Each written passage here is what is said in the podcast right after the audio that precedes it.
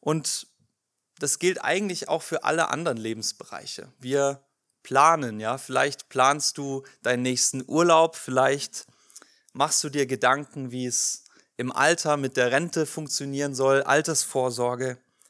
Familien planen den Kinderwunsch. Ähm, als Schüler plant man irgendwann, oder die Eltern hoffen das zumindest, plant man seine berufliche Zukunft. Mit steigendem Alter plant man seinen Renteneintritt. Wir machen unsere Pläne. Und vielleicht hast du auch ganz konkrete Pläne, dass du sagst, ja, in einem Jahr soll es so aussehen, in zwei Jahren, in drei, in fünf Jahren möchte ich das und das. Wir machen viele Pläne, aber die Frage heute Morgen ist, machen wir diese Pläne mit oder machen wir sie ohne Gott? Welche Rolle spielt Gott dabei? Und am Beispiel von Jakobus, da wird eigentlich deutlich diese menschliche Überheblichkeit, der Hochmut, den wir auch die letzten Wochen schon gesehen haben im Jakobusbrief, auch in der Zukunftsplanung. Ja? Viermal heißt es hier wortwörtlich, wir werden, wir werden in die Stadt gehen. Wir werden ein Jahr dort bleiben. Wir werden Handel treiben und wir werden Gewinn machen, sagen diese Leute. Wir werden. Die Menschen haben einen Plan, was die Zukunft bringt. Ein Jahr im Voraus haben sie sich ausgemalt und vielleicht haben sie gute Berechnungen gemacht, wie sie denn Gewinn machen können, wie der Handel ablaufen soll. Aber die Frage ist, können wir so selbstsicher in die Zukunft schauen? Können wir uns eigentlich auf unsere Pläne verlassen, die wir uns so machen? Und Jakobus gibt eigentlich ziemlich direkt die Antwort darauf in Vers 14. Er spricht die Wahrheit Gottes aus. Ihr wisst ja nicht mal, was morgen sein wird. Und er veranschaulicht das mit einem Bild, nämlich mit dem Dampf. Ja, vielleicht hast du dir heute Morgen eine Tasse Tee oder Kaffee gemacht und es, es dampft und ein paar Sekunden später ist der Dampf weg. Und Jakobus sagt, genau so ist unser Leben. Es kommt kurz und dann ist schon wieder vorbei. Ähm, und das ist etwas, was wir durch die Bibel hinweg immer wieder vor Augen geführt bekommen. In den Psalmen heißt es oft, das Leben der Menschen ist wie ein Gras oder wie eine Blume. Es blüht auf und es vergeht. So schreibt es Jakobus selber auch in Kapitel 1, Vers 10 und er sagt, der Reiche rühme sich seiner Niedrigkeit, denn wie des Grases Blume wird er vergehen. Unser Leben ist ziemlich vergänglich und wir wissen nicht, was morgen sein wird. Und dann ist die Frage, wie können wir dann so große Zukunftspläne machen? Und vor allem, wie können wir denken, es wird so kommen, wie ich das gedacht habe, wie ich mir das ausmale? Wie können wir denken, wir hätten unser Leben im Griff und wir könnten das ganz klar in eine oder die andere Richtung lenken? Wie denken wir, unser Geld oder unsere Intelligenz oder unsere Kraft wäre etwas, worauf wir uns verlassen können? Das ist doch ziemlich arrogant eigentlich, wenn man so drüber nachdenkt. Und genau das prangert Jakobus an. Deutlich wird es auch nochmal in Vers 16, ja. Ihr rühmt euch in euren Großtuereien. Ihr prahlt mit dem, was ihr habt, was ihr erreichen wollt oder was ihr vielleicht erreicht habt. Und wenn wir ehrlich sind, dann müssen wir sagen, ja, wir Menschen, wir haben oft so dieses Denken, dass eigentlich wir alles im Griff haben. Klar, es gibt Phasen im Leben, wo man scheinbar gar nichts mehr im Griff hat, aber es gibt auch die Phasen häufig, ja, wo man denkt, ja, es läuft so, wie ich das mir vorstelle. Und wenn ich dies oder jenes mache, dann, dann wird sich das so und so verändern. Und tatsächlich ist es ja auch etwas, was die Welt uns predigt. Ja, diesen Satz habe ich jetzt schon oft in der Predigtreihe gebraucht, aber es ist einfach so. Die Welt predigt uns, weißt du was, du musst eigentlich nur an dich glauben und dann kannst du alles schaffen, was du dir vornimmst. Das ist so eins der großen Narrative, was wir eigentlich in jedem Film, in jedem Buch, äh, in jedem Podcast oder auf TikTok oder was ihr euch an Medien so reinzieht. Das wird uns die ganze Zeit gepredigt. Glaub an dich und dann kriegst du alles hin, was du dir vornimmst. Und die Wahrheit ist, das ist totaler Quatsch. Wir wissen doch gar nicht, was morgen sein wird.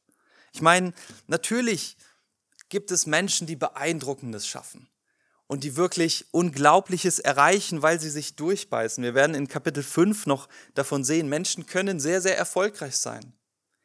Ich habe ähm, vor paar Tagen noch gelesen von einem Franzosen, der ist 122 Kilometer durch den Titicacasee geschwommen, einmal quer durch, und er hat keine Arme und Beine.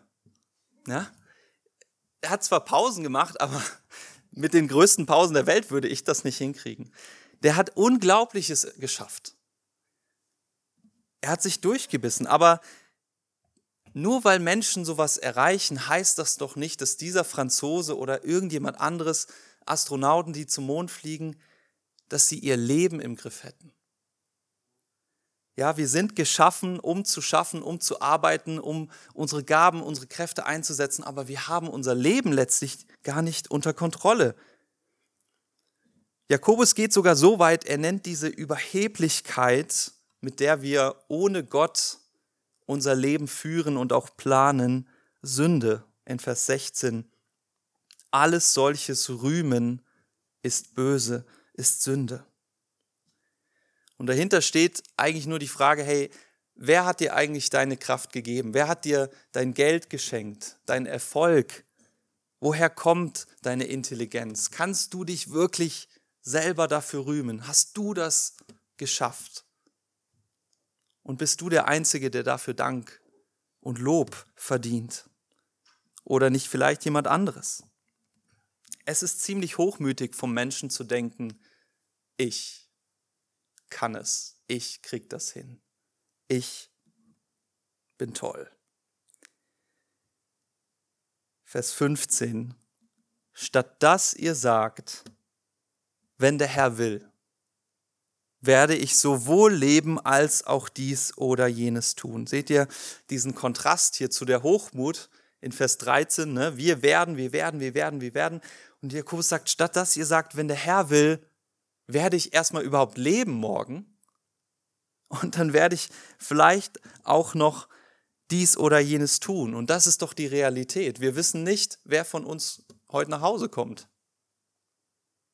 Das ist, will man eigentlich nicht drüber nachdenken, aber das ist so, ja. Wir wissen nicht, ob wir nach Hause kommen. Wir kennen die Zukunft nicht.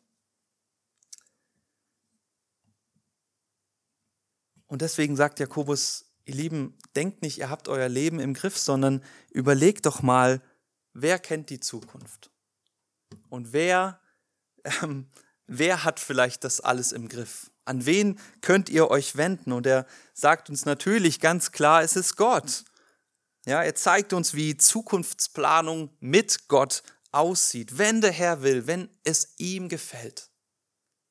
Wenn es seinem Willen entspricht, dann werde ich das und das tun, dann werde ich nach Hause kommen, dann werde ich das und das machen können. Und einen so, solchen Menschen, den unterscheiden eigentlich zwei Dinge von einem hochmütigen Menschen. Das erste ist, er erkennt an, dass Gott souverän ist. Dass Gott diese Welt und mein Leben in seiner Hand hält und nicht ich. Jesus Christus sagt uns in Matthäus 10, Vers 29, kauft man nicht zwei Sperlinge für einen Pfennig? Und doch fällt keiner von ihnen auf die Erde ohne euren Vater. Bei euch aber sind selbst die Haare auf dem Haupt gezählt. Was er damit sagt, ist, nichts geschieht, ohne dass Gott die Hand am Ruder hat. Nicht mal ein Sperling, ja quasi einer der billigsten und, und äh, am meisten vorkommenden Vögel da, fällt auf den Boden ohne Gott. Nicht mal ein Haf wirst du verlieren ohne Gott. Gott hat diese Welt in seiner Hand. Nicht mal ein Regentropfen fällt im Urwald, den nie irgendein Mensch sehen wird, ohne dass Gott diesen Regen schenkt. Er ist der Schöpfer und der Erhalter von allem. Du hast schon viel geatmet in den letzten Minuten, ja, und jeder Atemzug, den schenkt dir Gott. Gott ist souverän. Es gibt keinen Zufall, es gibt kein Schicksal, es gibt kein Karma oder wie du es auch nennen magst, Glück oder Pech.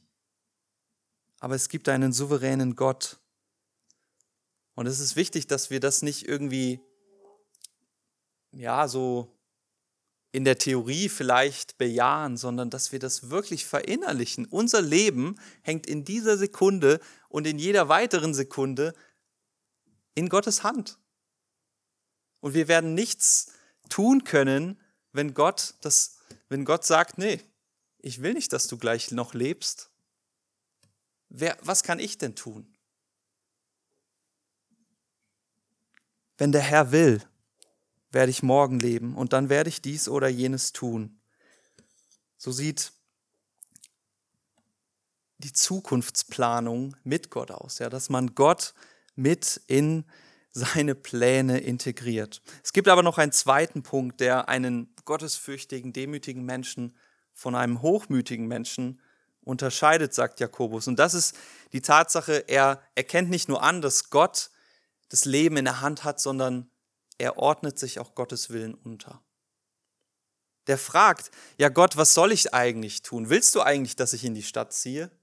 Soll ich da meinen mein Handel treiben, ne? Vers 13? Oder willst du vielleicht was anderes von mir? Entspricht es deinem Willen, was ich tun will?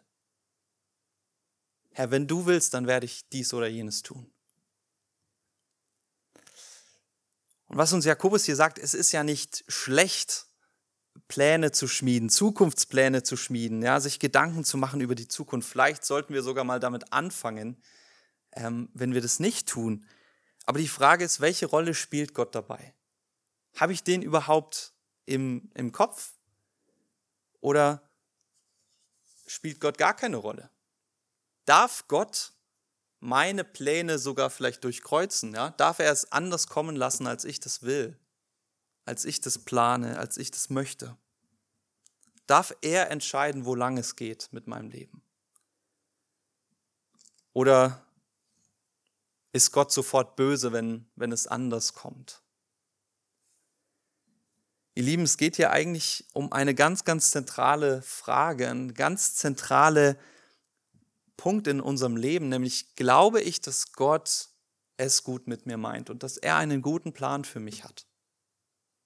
Glaube ich, dass Gott am besten weiß, was gut für mich ist? Oder glaube ich, dass ich den besseren Plan habe? Ne, das ist eigentlich die Frage. Und je nachdem, was eigentlich in unserem Herzen los ist, was wir glauben, demnach werden wir leben. Wenn ich denke, ich weiß es besser als Gott, ja natürlich werde ich dann vielleicht Gott nicht folgen oder werde anders leben, als Gott es möchte, werde ihn nicht in meine Pläne integrieren. Aber wenn ich überzeugt bin, Gott liebt mich und er weiß, was gut für mich ist, selbst wenn das für mich nicht so aussieht, dann hat es Auswirkungen auf das Leben, ja.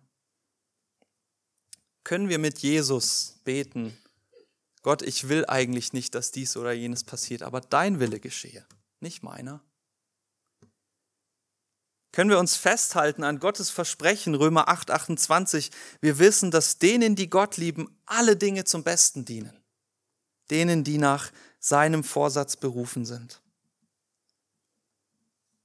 Wenn wir darauf vertrauen, dass Gott uns liebt, wie ein wirklich perfekt liebender Vater seine Kinder liebt und das Beste für uns will, dann gibt es doch keinen Grund, ihn außen vor zu lassen. Aber die Realität ist, wir vergessen das schnell und wir verdrängen das schnell. Es bleibt vielleicht Theorie, aber in der Praxis leben wir dann doch schnell so, dass, dass Gott vielleicht in unseren Lebensentscheidungen nicht wirklich eine Rolle spielt. Da könnte ich jetzt viele Beispiele nennen. Ich belasse es mal bei zwei, die deutlich vielleicht am häufigsten vorkommen. Ähm, stell dir vor, du bekommst ein Jobangebot. Richtig ein, ein Traumjob. Das, was du dir immer gewünscht hast. Und dann ziehst du, du musst umziehen, ja, ziehst in eine andere Stadt. Ähm, es ist super, verdienst auch deutlich mehr Geld, ähm, kannst deine anderen Lebensumstände besser irgendwie vielleicht integrieren in diesen Job.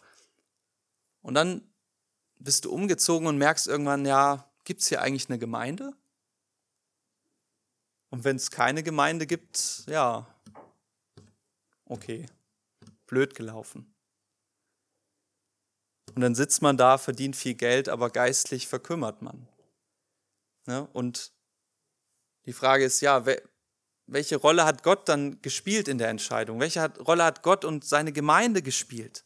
Zumindest nicht die erste Geige. Oder anderes Beispiel, ja, erlebe ich äh, so oft und es ist total ausgelutscht. Aber wie oft passiert es, dass auch Christen sich einen Partner suchen, ohne zu fragen, ist das eigentlich nach Gottes Willen? Und niemand würde sagen, hey, diese Person ist vielleicht gar nicht liebenswert oder so. Nein, ich bin überzeugt, wenn man sich einen Partner sucht, ja, wahrscheinlich ist das eine ganz liebe Person, eine ganz nette Person. Aber wenn Gott sagt, such dir einen Christen und ich sag, nee. Und Gott sagt, ja, aber wenn es kein Christ ist, dann wird er dich von Gott wegziehen. Und ich sag, bei mir passiert das nicht. Das mag so sein bei vielen, aber bei mir nicht. Ich habe das im Griff, ja. Also ich werde nicht von Gott weggezogen. Im Gegenteil, ich werde meinen Partner zu Jesus hinziehen. Ich kriege das schon hin. Ist es nicht total überheblich? Ist es nicht total arrogant zu denken, unsere Pläne und Entscheidungen sind wirklich besser als Gottes Pläne? Und doch fällt das passiert es so oft, ja. Und ich, das, wir könnten noch tausende Beispiele nennen. Ein jeder von uns hat es in seinem Leben. Vers 17, wer nun weiß, Gutes zu tun und tut es nicht, dem ist es Sünde. Ich finde das sehr entlarvend. Ja, wir, wir denken bei Sünde meist nur so an die, an die schlimmen Sachen, die Gott ganz klar verboten hat. Ähm, vielleicht die zehn Gebote. Ne? Du sollst nicht stehlen, du sollst nicht töten, du sollst nicht Ehe brechen, vielleicht noch, du sollst nicht neidisch sein, so in Klammern. Aber Gott sagt hier, weißt du was, es ist auch Sünde, wenn du das Gute, was du, was ich dir sage, nicht tust. Wenn du nicht nach meinem Willen fragst, wenn du Gott außen vor lässt in deinen Lebensentscheidungen, wenn du deine Nächsten nicht liebst, wenn du Gott nicht voll von ganzem Herzen liebst, sondern nur halbherzig. Das ist Sünde, das ist Hochmut, das ist das Denken, dass wir besser entscheiden könnten, was gut und was, was schlecht ist, als Gott. Und ich weiß nicht, wie es dir geht. Vielleicht hat Gott dir über die letzten Wochen in der Predigtreihe, vielleicht auch heute, durch den Heiligen Geist deutlich gemacht, hey, da gibt es etwas in meinem Leben, in deinem Leben, das sollte so nicht sein. Das will Gott nicht. Oder ich tue etwas nicht, was Gott eigentlich von mir will. Dann ermutigt uns Jakobus, ihr Lieben, das, dafür hat er diesen Brief geschrieben, ja, lasst es nicht Theorie bleiben. Wir wollen nicht fromm reden und ähm, irgendwie sagen, ja, das glauben wir schon alles, sondern wir wollen danach leben, was Gott sagt. Und die Frage ist, ja, tue ich das? Lebe ich auch danach? Kämpfe ich aktiv gegen Sünde in meinem Leben? Liebe ich meinen Nächsten in Wort und Tat? Und versuche ich das? Versuche ich Gott zu lieben? Ist es mir ein Anliegen, dass ich, dem ich aktiv nachgehe? Lass den Glauben nicht theoretisch bleiben, sondern ordne dich Gott unter. Er weiß wirklich, was gut für dich ist. Und das sieht halt manchmal nicht so aus, aber im Nachhinein wirst du es erkennen. Davon bin ich überzeugt. Wenn der Herr will, werde ich morgen leben und dann werde ich dies oder jenes tun. Jemand, der, der so denkt, der räumt Gott den Platz ein, den Gott verdient. Und der versteht, dass sein Leben völlig und gemeint ist völlig in der Hand Gottes liegt. wir wissen doch gar nicht, was morgen kommt. Wir wissen nicht mal, was in fünf Minuten passiert. Ich erwarte, dass ein paar Augen zugehen werden, aber ich weiß es nicht. Ja. Gott hat einen guten Plan für unser Leben. Und ich ermutige dich, vertraue darauf und unterwirf dich diesem Plan Gottes. Das ist Weisheit. Das ist die Weisheit, von der Jakobus spricht. Und damit kommen wir zum zweiten Abschnitt für heute, Kapitel 5, die Verse 1 bis 6. Das ist die Zukunft für Zukunftsplaner ohne Gott. Jakobus zeigt uns das Ende von denen, die meinen, sie könnten ihr Leben ohne Gott bewältigen. Also ganz wichtig, hier werden nicht in erster Linie mal Christen angesprochen, sondern wenn es hier um die Reichen geht, dann ist das synonym gemeint für Menschen, die Erfolg haben, damit ohne Gott zu leben. Ja? Das heißt nicht, dass es keine reichen Christen gibt. Und das Verlockende, das, das Seltsame ist, dass diese Menschen zuerst einmal wirklich Erfolg hatten. Die sind reich geworden, die sind mächtig geworden. Und das ist eine Wahrheit, die ja sehr, sehr vielleicht tragisch ist, aber Gott hat schon seinen, seinen Plan damit, ja. Ohne Gott zu leben bedeutet nämlich nicht, dass man unglücklich wird. Das sagen wir manchmal so schnell, ne? Ja klar, der Mensch hat irgendwie eine Leere in seinem Herzen, aber es gibt viele, viele Menschen, denen geht es richtig gut damit, dass sie Gott vollkommen außen vor lassen. Die sind viel, haben viel Geld gescheffelt, sind mächtig geworden, ja, die können sich ein gutes Leben leisten. Und umgekehrt, mit Gott zu leben heißt nicht immer, dass es einem gut geht, sondern leider ist es oft so, ja, mit Gott zu leben bedeutet viel Kampf und auch oft sehr viel Leid. Und so schreibt der Autor von Psalm 73, ich wäre fast gestrauchelt, nur noch wenig fehlte und meine Füße wären ausgeglitten, denn ich beneidete die Überheblichen. Es machte mir zu schaffen, als ich sah, wie gut es den Gottlosen geht. Bis zu ihrem Tod leiden sie keine Qualen, wohlgenährt ist ihr Bauch, die Mühen des täglichen Lebens kennen sie nicht, und von menschlichen Sorgen werden sie nicht geplagt. Ja, es geht sehr vielen Menschen, die ohne Gott leben, sehr gut. Und rein menschlich, weltlich gesehen muss man sagen, die scheinen irgendwie was richtig gemacht zu haben. Und das ist, wenn wir ehrlich sind, sehr, sehr attraktiv vielleicht gerade in jungen Jahren, ja, wenn ich zurückdenke an meine Schulzeit, für mich war klar, ich will reich werden. Egal wie. Ich will richtig viel Geld verdienen, weil dann geht es mir ja gut. Und das sagen wir meistens so, ne, ja, Geld ist nicht alles, das ist ja auch so. Aber sind wir ehrlich, mit Geld kann man sich viel kaufen. Viele Sorgen sind dann weg. Und gerade als junger Mensch ist das sehr, sehr attraktiv, ja. Oder man sagt, ich will auch so schön werden, auch so angesehen, auch so erfolgreich, auch so glücklich.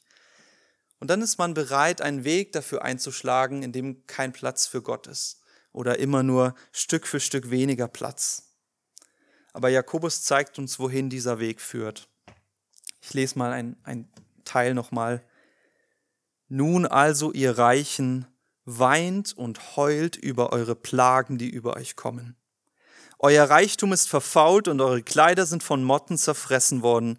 Euer Gold und Silber ist verrostet und ihr Rost wird zum Zeugnis sein gegen euch und euer Fleisch fressen wie Feuer. Denn ihr habt Schätze gesammelt in den letzten Tagen. Das klingt fast wie so ein Prophet aus dem Alten Testament. Ähm, Jakobus prophezeit das Ende über diejenigen, die in Unrecht gelebt haben. Und ich glaube, es gibt verschiedene Gründe, warum Jakobus das aufschreibt. Ne? Es ist, wie gesagt, es geht hier eigentlich nicht an die, also nicht um Christen, aber er schreibt ja an Christen. Und die Frage ist, warum schreibt er an die Christen, wie es mit den äh, Ungläubigen ausgehen wird? Und ja, wie gesagt, es gibt mehrere Gründe. Der erste ist, glaube ich, was Robin auch letzte Woche gesagt hat, eigentlich, man muss immer davon ausgehen, dass in jeder Gemeinde, in jedem Gottesdienst, ja, Menschen sitzen, die vielleicht, auch wenn es fromm aussieht nach außen, in dem Herzen, ja, ist es immer noch dunkel und sie folgen Jesus nicht nach. Und deswegen ist es in erster Linie mal eine Warnung. Oder vielleicht, oder auch zum Glück gibt es im Gottesdienst immer wieder Menschen, die Jesus noch nicht kennen. Und deshalb eine Warnung, ja. Zu glauben, Reichtum oder irdischer Wohlstand oder Macht oder was auch immer bringt letztlich Erfüllung, ist sehr, sehr kurz gegriffen. Und eigentlich, wenn wir drüber nachdenken, da braucht es nicht viel Gedanken, um zu sagen, ja, das ist to doch total logisch, all das wird vergehen. Nichts davon wird bleiben. Ja, die Schönheit wird vergehen. Das fängt immer dann schon an mit so Mitte 20, dann hat man den Zenit überschritten. Ne? Man kann dagegen ankämpfen. Ähm, aber ja, ich bin ja auch schon drüber. Also ich darf das jetzt sagen. Das Geld vergeht, ja, kommt so eine Krise, Inflation, 10% von deinem Geld ist nichts mehr wert, ne, ist weg quasi. Aber spätestens im Grab wirst du eh nichts davon haben. Und das ist ja logisch. Und doch lassen wir uns so verblenden davon. Aber Jakobus sagt, schaut mal, das Leben ist kurz. Du weißt nicht, ob du gleich nach Hause gehen kommen wirst. Und dann lebst du dein ganzes Leben für so oberflächliche Dinge für Macht, für Geld, für äh, Schönheit, für Einfluss. Weißt du nicht, wohin das führt? Ich möchte uns kurz vorlesen, was Jesus darauf antwortet, wohin das führt, in Matthäus 25. Er spricht von dem Tag, wenn er wiederkommt. Und er sagt, wenn aber der Sohn des Menschen kommen wird in seiner Herrlichkeit und alle Engel mit ihm, dann wird er auf seinem Thron der Herrlichkeit sitzen und vor ihm werden versammelt alle Völker, alle Menschen. Und er wird sie voneinander scheiden zur Rechten und zur Linken. Und dann wird er zu denen auf seiner Rechten sagen, kommt zu mir, Gesegnete meines Vaters. Erbt das Reich, das euch bereitet ist von Grundlegung der Welt an. Denn ihr habt mir zu essen gegeben, als mir hungerte. Ihr habt mir zu trinken gegeben, als mir dürstete. Ich war ein Fremdling und ihr habt mich aufgenommen. Ich war krank und ihr habt mich besucht. Was ihr einem meiner Geringsten getan habt, einem der Kinder Gottes, das habt ihr mir getan. Und dann wird er zu denen auf seiner Linken sagen, geht von mir, Verfluchte, in das ewige Feuer, das bereitet ist dem Teufel und seinen Engeln. Denn mich hungerte und ihr gabt mir nichts zu essen, mich dürstete, ihr gabt mir nichts zu trinken, ich war fremd und ihr nahmt mich nicht auf, ich war krank, ihr habt mich nicht besucht, was ihr einem meiner Geringsten nicht getan habt, das habt ihr mir nicht getan. Und diese werden hingehen zur ewigen Strafe, die Gerechten aber in das ewige Leben. Nach dem Tod folgt die Ewigkeit. Und die Frage ist, möchtest du wirklich dieses Leben, das kurz ist, für die Vergänglichkeit leben? Möchtest du alles auf eine Karte setzen und dein kurzes Leben genießen? Oder lebst du für die Ewigkeit? Es gibt nur einen Weg, zu den Gerechten zu zählen, zu denen, die in Gottes Reich kommen, und das ist der Glaube an Jesus Christus. Ihm nachzufolgen, der den Weg bereitet hat. Jakobus möchte hier aber nicht nur die Ungläubigen warnen und zur Umkehr aufrufen, sondern er möchte auch uns Christen wachrütteln, ja? Denn sind wir ehrlich, wir lassen uns ja auch leicht verblenden. Vielleicht habt ihr in den letzten Tagen Nachrichten geschaut, Zeitung gelesen, was auch immer, und ihr werdet viele Bilder gesehen haben, bin ich mir sicher, von den reichen, schönen und mächtigen hier bei uns auf der Wiesen, die sich zeigen. Alle versammeln sich, alle präsentieren sich und denen geht's gut, scheinbar, ne? Da können auch schnell solche Gedanken kommen, wie der Psalmist sie hat, dass man diese Menschen beneidet. Ich will auch. Aber Gott macht klar, ihr braucht die nicht zu beneiden. Ihr wisst doch, wie das Ende aussehen wird. Ihr wisst doch, was diesen Menschen, die ohne Gott leben, bleibt. Ich will hier jetzt nicht pauschalisieren, ja. Nicht jeder reiche, mächtige, nicht jeder Promi oder jeder auf der Wiesen ist ein Ungläubiger aber ich, es geht hier um die, die ohne Gott leben. Und Jakobus nimmt da Bezug auf die Worte von Jesus schon wieder, die in Matthäus 6 überliefert sind. Ihr sollt euch nicht Schätze sammeln auf Erden, wo Motten und Rost sie fressen und wo Diebe einbrechen und stehlen, sondern sammelt euch Schätze im Himmel, wo weder Motten und Rost sie fressen und wo Diebe nicht einbrechen und stehlen. Denn wo dein Schatz ist, da ist auch dein Herz.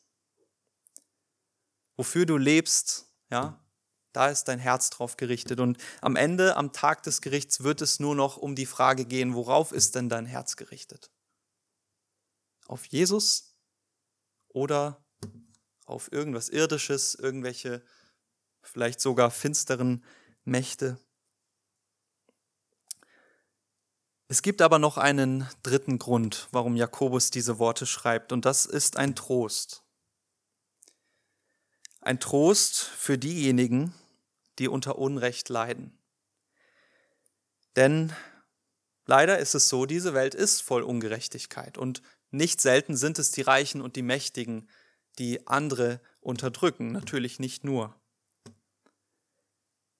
Viele Menschen kommen sogar damit durch, wenn sie Unrecht tun. Viel wird nie aufgeklärt. Und da reden wir jetzt nicht nur von Mord, wo auch oft es nicht aufgeklärt wird, sondern von all den anderen Dingen. Als Beispiele werden hier genannt, äh, Vers 4, unbezahlter Lohn, Ausbeutung, Verurteilung und Bestrafung der Gerechten statt der Ungerechten. Ja, diejenigen, die sich nicht wehren können, Vers 6, die nicht widerstehen können, die werden ausgenutzt, ausgebeutet. Mit anderen Worten, es gewinnt der, der sich die besten Anwälte bezahlen, äh, ja, leisten kann. Und es ist leider oft so. Es gibt einfach sehr, sehr viel Ungerechtigkeit. Aber Jakobus möchte uns sagen, schaut mal, das Geschrei, wo heißt es hier, Vers, äh, Vers 4, das Geschrei der Schnitter, der niedrigsten Arbeiter auf dem Feld, die nicht bezahlt worden sind, ihr Geschrei, was sonst keiner hört, ist vor die Ohren des Herrn der Herrscharen gekommen. Der Herr Jesus Christus, der über eine unzählbare Schar an Engeln und Gewalten regiert. Herr der Herrscharen, er hat das Geschrei der Ärmsten und Niedrigsten gehört. Er hat das Unrecht gesehen, was irgendwo im Dunkeln, im Gebüsch, ja, im stillen Kämmerlein passiert. Und er sagt, ich hab's gesehen und ich werde gerecht urteilen. Niemand kommt davon. Alles Unrecht kommt ans Licht und es wird bestraft. Und das ist ein Trost für die, die sich nach Gerechtigkeit sehen. Für alle anderen eine Ermahnung. Gott schaut nicht weg. Die Gerechtigkeit wird kommen. Er ist der Richter, Vers 12. Und wir haben gesehen, wie das Urteil ausfallen wird über diejenigen, die Jesus nicht um Vergebung bitten und die ihr Leben nicht radikal ändern und ihm nachfolgen. Weißt du, ich, ich möchte zum Schluss kommen. Gott schenkt dir einen neuen Tag. Du atmest, dir geht's vielleicht den Umständen entsprechend gut, vielleicht auch nicht so gut, aber es gibt trotzdem viel, wofür wir dankbar sein können. Er lässt die Sonne aufgehen, jeden Tag neu über dich. Und vielleicht ist er sogar so gnädig, dass er dir von neuem zeigt, wo etwas in deinem Leben ihm nicht gefällt. Und er sagt dir, was, was kommen wird. Er sagt dir, wohin das führt. Und das tut er, weil er dich liebt und weil er dir sagen will, hey, du hast noch Zeit umzukehren. Du hast Zeit, dein Leben zu ändern. Und ich will dir dabei helfen. Dafür ist Jesus gekommen. Er will nicht, dass einer verloren geht. Aber letztlich ist es deine Entscheidung. Und du kannst dich entscheiden, will ich Jesus nachfolgen, will ich ihn regieren lassen in meinem Leben? Darf er die Entscheidungen treffen? Darf er auch meine Pläne durchkreuzen? Oder will ich selber am Ruder bleiben? Will ich selber entscheiden, wohin es geht mit meinem Leben? Und Jakobus würde sagen, willst du festhalten an dieser Arroganz und diesem Hochmut, als ob du dein Leben im Griff hättest? Das ist deine Entscheidung, aber lange bleibt dir nicht. auch wieder ein Trost für die, die auf Jesus warten. Wer weiß, was morgen kommt. Amen. Ich möchte euch einladen, all diejenigen, die jetzt sagen, hey, ich möchte wirklich, dass Jesus mein Herr ist und vielleicht muss ich das auch von neuem wieder, muss ich da was gerade rücken mit, mit Jesus an meiner Seite. Wir wollen aufstehen und singen, sei du der Mittelpunkt in meinem Leben.